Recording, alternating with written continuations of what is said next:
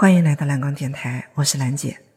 哎，你还记得上一次我们聊到赵立平教授他发现什么了？他发现啊，人体内的微生物和我们的肥胖和我们的各种慢性病都有着密切的关系。那他是怎样发现的呢？今天我们接着呀，再来聊一聊这个领域的开拓者是美国的一位教授，叫杰夫·高登。从二零零四年开始，他用一种无菌的小白鼠做了一系列实验。什么是无菌的小白鼠？就是这个小鼠啊，它浑身上下是没有任何微生物的。给这种小鼠喂高热量的饲料，它吃再多都不会发胖。可是，一旦把肠道菌群给它引回去，有了正常的菌群之后，它就开始变胖。就算吃的比以前更少了，也还是会发胖。这是怎么回事呢？因为这个肠道菌群呐，把肠道里的一个基因给关掉了。这个基因正是燃烧脂肪所需要的基因。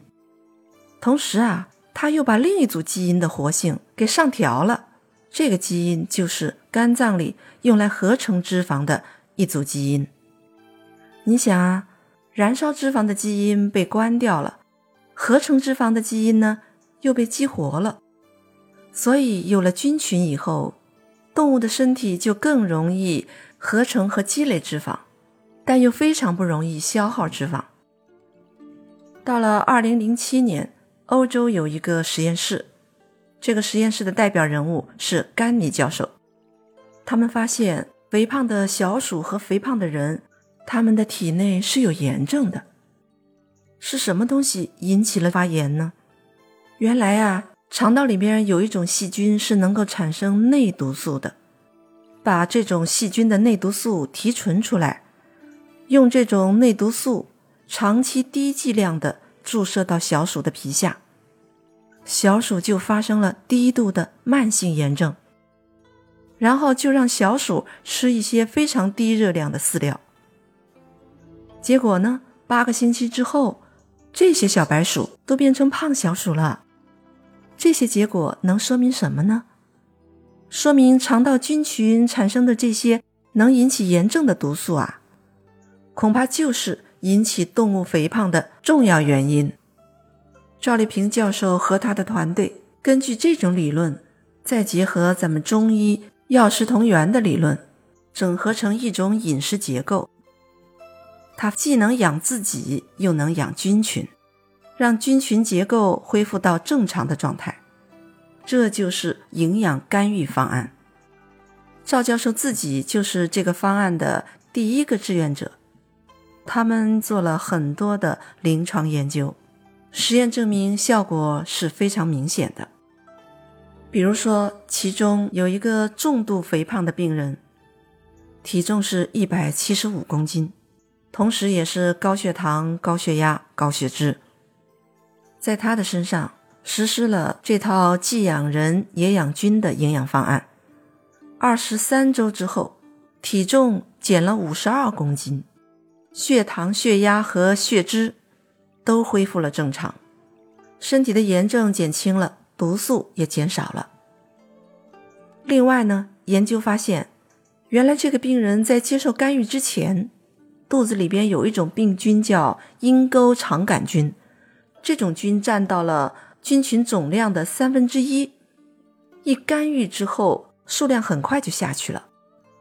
于是呢，他们就把这个细菌分出来，放到无菌的小白鼠里边。结果发现，吃高热量的饲料本来不会胖的小鼠，肚子里长了这个菌以后啊，就开始胖了，也有了胰岛素抵抗，也有了脂肪肝，而且是燃烧脂肪的基因被关掉，合成脂肪的基因被上调。我们是不是经常听人说，有的人呐，怎么吃吃什么都不会胖，有的人呢，喝口水都能长肉，对吧？看来啊，原因就在这里。还有一点就是，只有吃高脂饲料，这个细菌产生的毒素才能进到血液里。如果吃正常饲料，就算肚子里长满了这个菌，可是它的毒素也到不了血液里。身体也不会得病的。你发现没有？有这种细菌只是一个条件，还一定要有环境条件来配合，就是要吃不健康的饲料，才能让毒素进去。毒素进去之后，有了炎症，才会出现后面一系列的代谢问题。这个就是赵教授的团队鉴定出来的第一个能够引起肥胖的肠道病菌。赵教授的团队继续深入研究，先后发现了有五十多种疾病和肠道中的特定菌群有着密切关系。现在的科学技术已经充分的表明，仅仅研究人的基因和疾病的关系是很难解决慢性病的问题的。应该把以肠道菌群为主的微生物组的基因也考虑进来。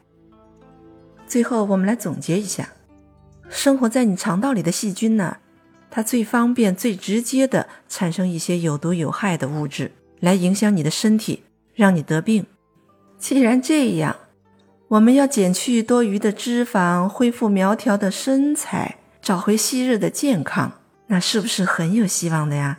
因为肠道菌群的结构是可以改的，把你的菌群结构再回推到健康的那样一个状态，问题不是就解决了？你如果喜欢这个专辑啊，别忘了订阅，更期待你多多留言，也欢迎你联系我哟。蓝光全拼幺七八。